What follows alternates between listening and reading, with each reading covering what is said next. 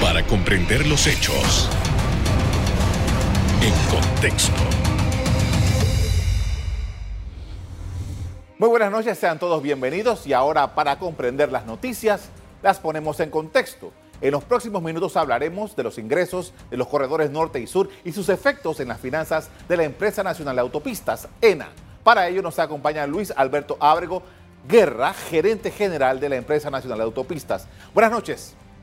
Buenas noches, señor periodista. Muchas gracias. Gracias a usted por haber aceptado nuestra invitación. Eh, hemos leído recién la semana pasada que el Consejo de Gabinete había autorizado a ENA a hacer una negociación o una renegociación de los bonos con los cuales se compró, eh, se compraron los corredores norte y sur y se agregó un, ramal hacia 24 de diciembre. Quisiera que nos explicara en primer lugar, por favor, en qué consiste esta negociación y cuál es la situación que ha motivado este, este hecho. Sí, lo, lo primero, fuimos al Consejo de Gabinete por una sencilla razón como ustedes saben, eh, por razón de la epidemia o pandemia, los aforos en los corredores se vieron mermados significativamente. Por ejemplo, en el mes de abril, un mes pico, bajaron cerca de 18% de lo que eran versus el año anterior. Y nos fuimos en ese ritmo a un ritmo sumamente bajo en comparación al año anterior, lo cual tiene un efecto financiero porque dependemos totalmente de esos ingresos para cubrir nuestros costos, gastos y, y, servir a la deuda que tenemos nosotros por razón de la compra que se hicieron en el momento original de los corredores sur y norte, ¿no? Entonces, eh, fuimos al Consejo de Gabinete, al SENA, sencillamente como un primer paso a obtener un consentimiento, que le hablan en inglés un consent, para modificar algunos términos y condiciones que tenemos con las deudas existentes que nos permita ir más adelante a una reestructuración de nuestra deuda. Eso fue realmente el objeto y lo que se aprobó en gabinete, eh, de un poco de flexibilidad para poder ir a negociar una reestructuración de la deuda más adelante. ¿no? Ahora, a esta altura, señor, ¿cuál es el monto de la deuda que tiene con los, los que tienen bonos de ENA? Sí, la deuda de los tres corredores suma cerca de 650 millones de dólares. Eh, por corredor, por supuesto, eh, una deuda que viene de, de las compras originales del sur, del norte y, las adiciones que se hizo en el este, que es el corredor último que va hasta Mañanita, cerca de Mañanita. Eh, esa es la suma total que tenemos hemos ido, hemos ido pagando esa deuda, pero eh, tenemos un, cronograma de, cumplimiento muy estricto con los bonavientes realmente y la razón que, la preocupación que tenía la administración y la junta directiva realmente era de que si, los aforos seguían en un ritmo descendente, íbamos a tener problemas a futuro en cuanto a cumplir con esas obligaciones en, el año siguiente, ¿no? Claro. Eh, utilizamos parte de las reservas, tenemos reservas en, nuestros libros de dinero para fondear eh, los intereses y, capital hasta el 2020, pero si la pandemia seguía y los ingresos seguían abajo, eh, no íbamos a poder cumplir con, esos objetivos el año siguiente. Además que teníamos que, regresar a la reserva que utilizamos en su momento para cubrir en este momento, tenemos que rezar en seis meses. Entonces era un poco estrecha la situación eh, financiera. Ahora, señor, para un poco porque cuando todo esto ocurrió, ya de esto han pasado varios años, cuando se compraron los corredores, eh, muchas personas quedaron con la sensación de que el Estado compraba y que era el dueño absoluto de esto y que eventualmente, porque bueno, así también se prometió, esto iba a ser gratis y tal, pero hubo una parte que no le quedó claro a la mayoría de las personas, y es lo que usted aquí, de lo que estamos hablando justamente, de que estos corredores se compraron con dinero prestado y ahora hay que pagarle a todas estas personas. ¿Quiénes son esos tenedores de bonos y dónde están?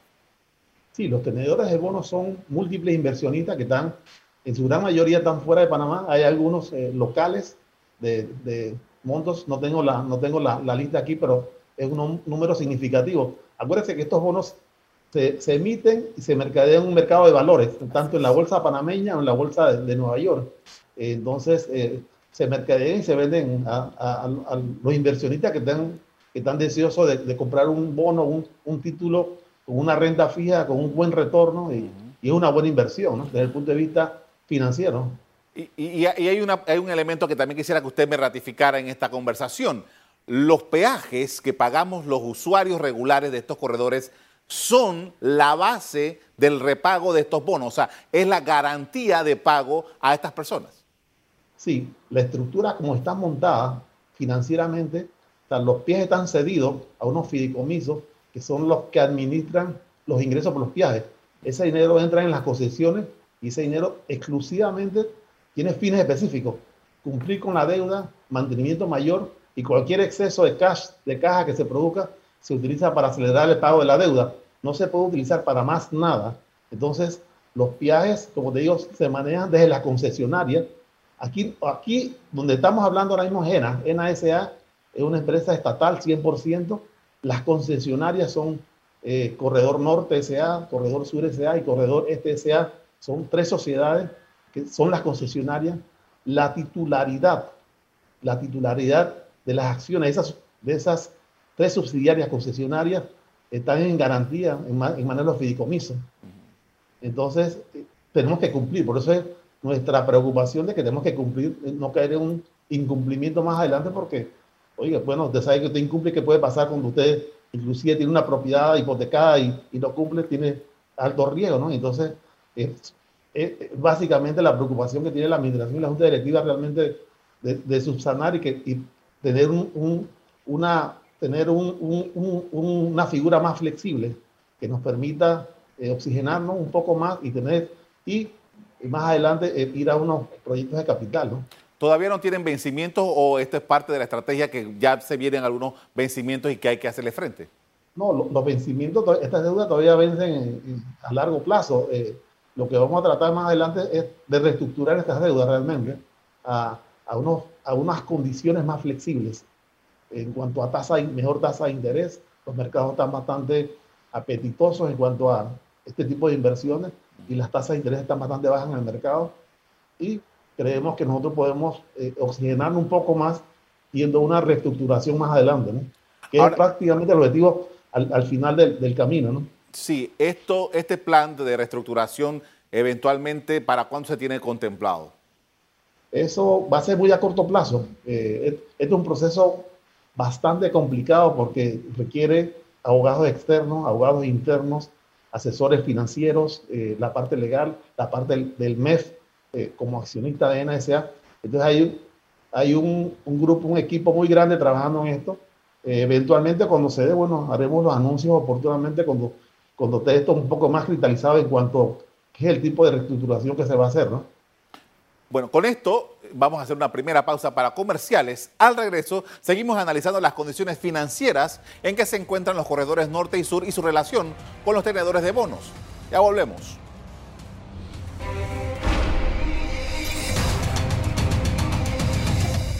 Estamos de regreso con Luis Alberto Ábrego Guerra, gerente general de la Empresa Nacional de Autopistas ENA, quien describe la situación por la que atraviesan las finanzas de esta compañía estatal.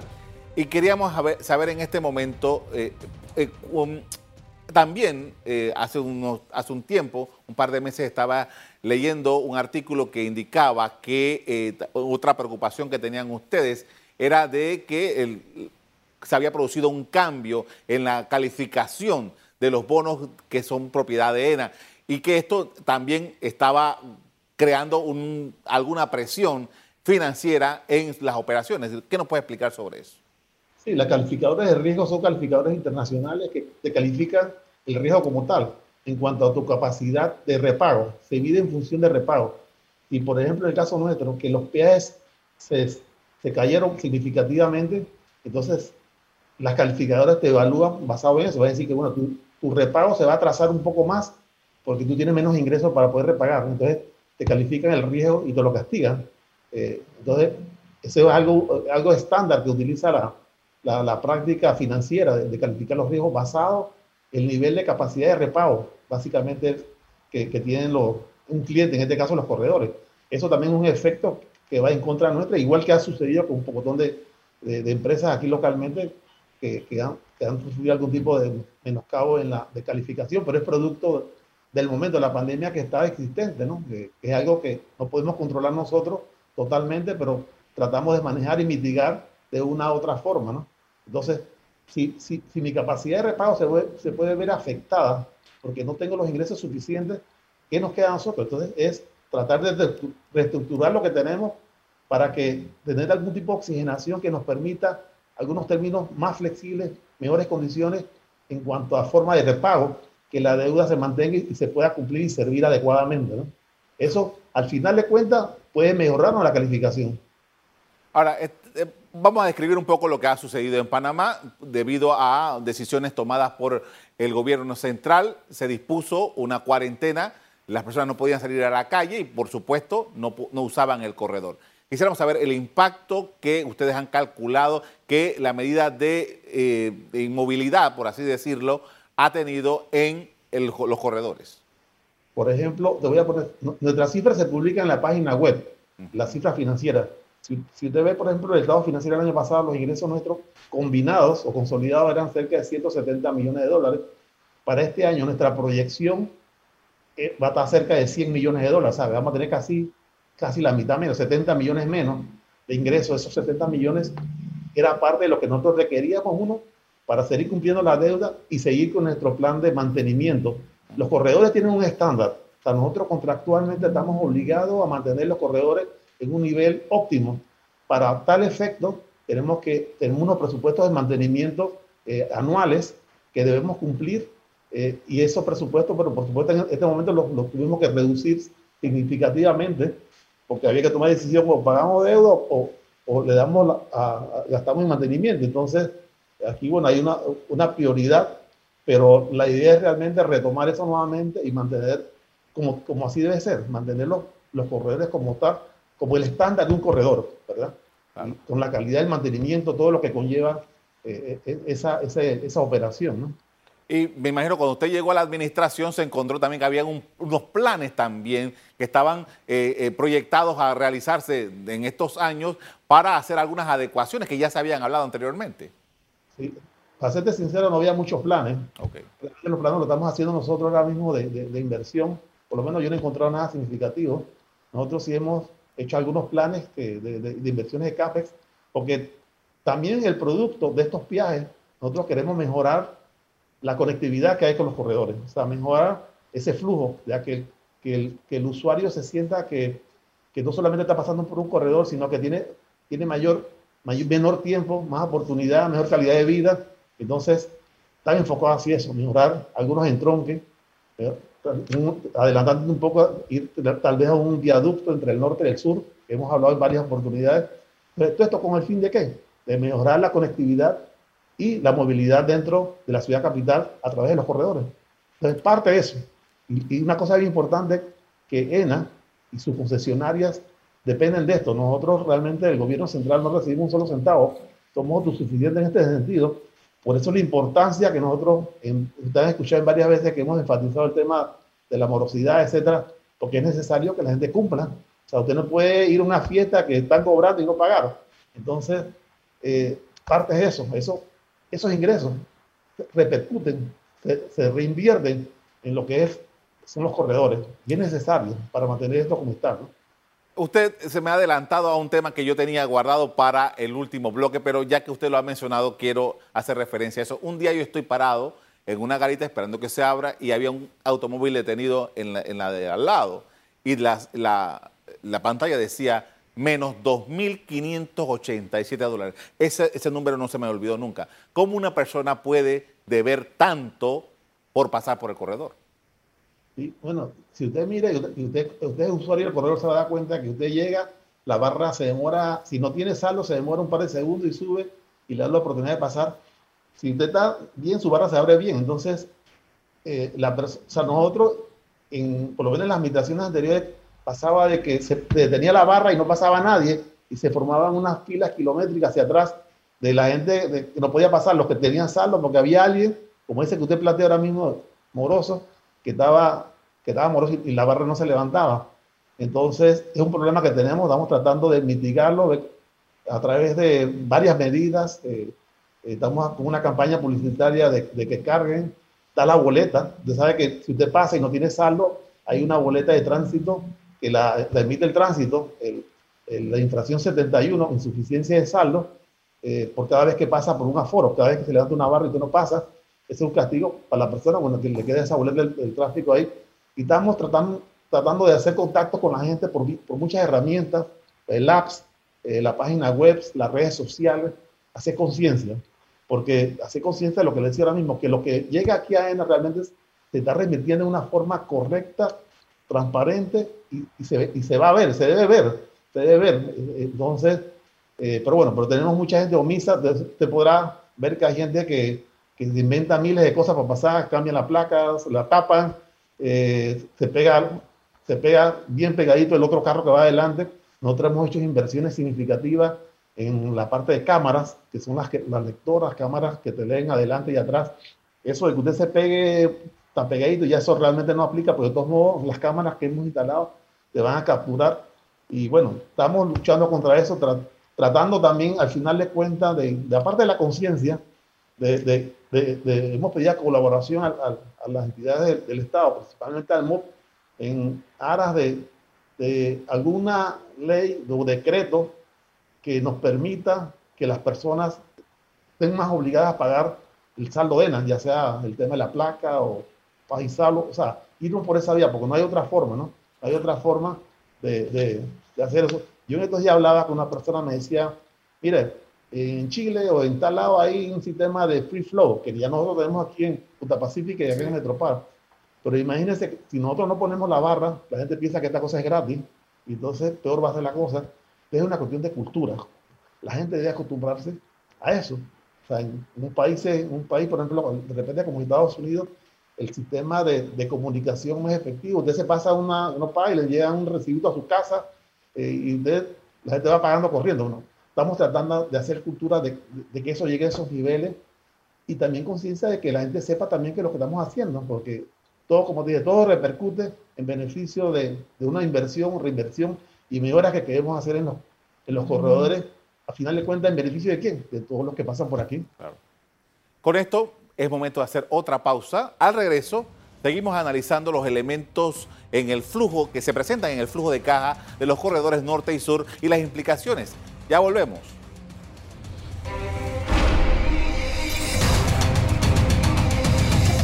En la parte final estamos de regreso con Luis Alberto Abrego Guerra, gerente general de la Empresa Nacional de Autopistas ENA, hablando de los asuntos financieros de ENA en medio de la crisis sanitaria. Y en este momento quería preguntarle acerca de, bueno, eh, ya en las últimas, las últimas semanas, quizás las últimas cuatro seis semanas, se ha dado mayor apertura por parte del gobierno nacional para que mayores actividades económicas se vayan retomando. ¿Cómo esto ha impactado en la actividad de los corredores? Sí, eh, como te comenté hace poco, el flujo ha aumentado eh, mes a mes en la medida que se han ido abriendo algunas, algunos bloques. Sin embargo, por ejemplo, a la fecha, el cierre de septiembre o, o cerca de los primeros días de octubre, estamos a cerca del 50% de lo que éramos el año anterior a nivel de aforo. Estamos hablando que si medimos el mes de abril, que estamos a 18, y subiendo lentamente a 50, bueno, es algo importante. En el promedio de lo del año fiscal, de enero a diciembre, estimamos que vamos a estar cerca de 50%, más o menos 50, 60, 50, 60% de lo que éramos el, el año anterior, ¿no? Por, por, supuesto, es la cifra que dije antes, que posiblemente vamos a tener un de menos en los ingresos eh, y hay que prepararse. Cuando su, presupuesto se baja, bueno, usted prepara y ve qué hace para, ajustarse, ¿no? Y eso es lo que nosotros realmente eh, estamos haciendo acá. ¿Cuál de los corredores es el que tiene el mayor volumen de tránsito? El norte. El corredor norte es el que mayor, mayor, mayor volumen tiene de tránsito. Eh, acuérdate que el norte va hasta cerca de Brisa, ahí recoge todas esas barriadas del Dorado, de, parte de San Miguelito, Villalucre, eh, hasta, Brisa, hasta Y la gente que viene también del, del este, ¿no? Que, que es el corredor más chico, que llega hasta mañanita.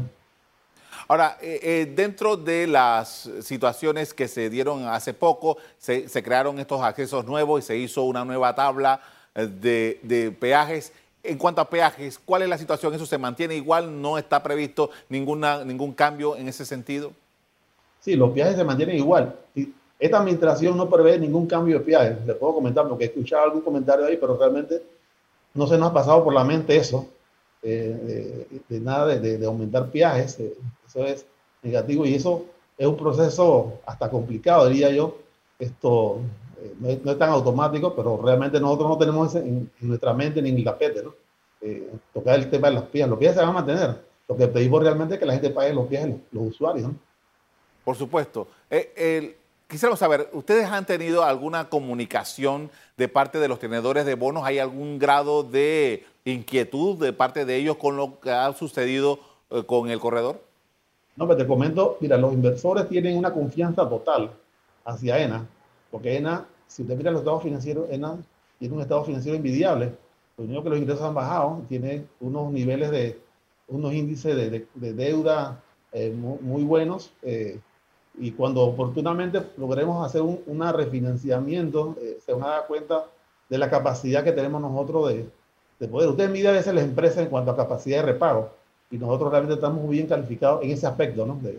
somos un ente, eh, los clientes pasan, los clientes están pasando todos los, todos los días, los corredores es una vía importante. Ya yo pienso que si usted vive por esta área y quiere llegar rápido, y los tiempos, los tiempos se han reducido bastante eh, de, de, de, recorridos, porque hemos hecho un poco, a pesar de que no tenemos tantas ampliaciones, pero hemos en algunos lugares habilitado una parte del hombro como un corredor, como, como una vía a cierta hora solamente para tratar de agilizar el tráfico que, que, por ejemplo aquí en el corredor sur se, se, llenaba antes de llegar a, la caseta de Atlapa. Eso ha mejorado significativamente. Eh, y desde el punto de vista crediticio, ENA es un cliente A1. Eh, el, tema de la calificación que tocó antes, bueno, un tema de calificación es sobre la marcha de lo que está pasando en el momento. Claro. Pero una vez nosotros levantemos eh, vuelo con, en la parte de los ingresos, deberíamos volver a, a, los, a las calificaciones que tenemos anteriores. Entonces lo vemos como algo transitorio. ¿no? Claro. Ahora, el proyecto que se había planteado en la administración anterior para que eh, ENA participara en el tema del acceso al puente, cuarto puente sobre el canal de Panamá, eso, eso se ha quedado ahora mismo en congelador. Eso no lo tenemos nosotros ahora mismo en, como propuesta de, de ENA. Eh, se comentó en algún momento eh, por parte del gobierno, del ministro del MOB, ese tema, pero tú sabes los retrasos que ha tenido ese proyecto del cuarto puente y nosotros, bueno, nosotros seguimos adelante con nuestros propios proyectos de ENA.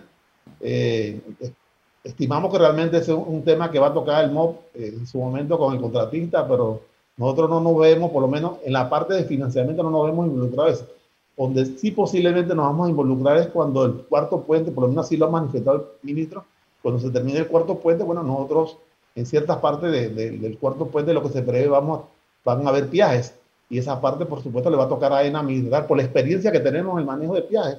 La verdad es que hemos agarrado una experiencia muy, muy buena. Aquí ha venido gente de otros países a, que le enseñemos cómo hacemos las cosas y la experiencia que hemos agarrado durante estos, estos años acumulativos nos ha ayudado bastante a, tener una operación bastante eficiente desde el punto de vista tecnológico, infraestructura y hasta legal también, diría yo, en, todos los aspectos, ¿no? Ahora, las proyecciones que tiene eh, esta operación para el año 2021, considerando de que más o menos las condiciones van a ser bastante parecidas a lo que estamos viviendo en este año 2020.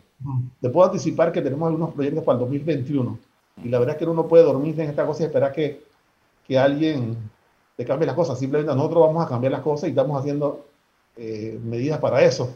Los proyectos que tenemos para el 2021 mejoramiento, por ejemplo, de los entronques en Cerro Batea, eh, esa área allá de, Martín Luther, eso se fueron unos embotellamientos muy grandes. Eh, también un proyecto que va a tomar varios años, pero por lo menos lo vamos a iniciar el otro año eh, como proyecto. Estos proyectos tienen que pasar todavía por junta directiva, te comento, pero son proyectos, vamos a poner anteproyectos que tenemos nosotros todavía a nivel de, de discusión, pero ya, se han conversado informalmente.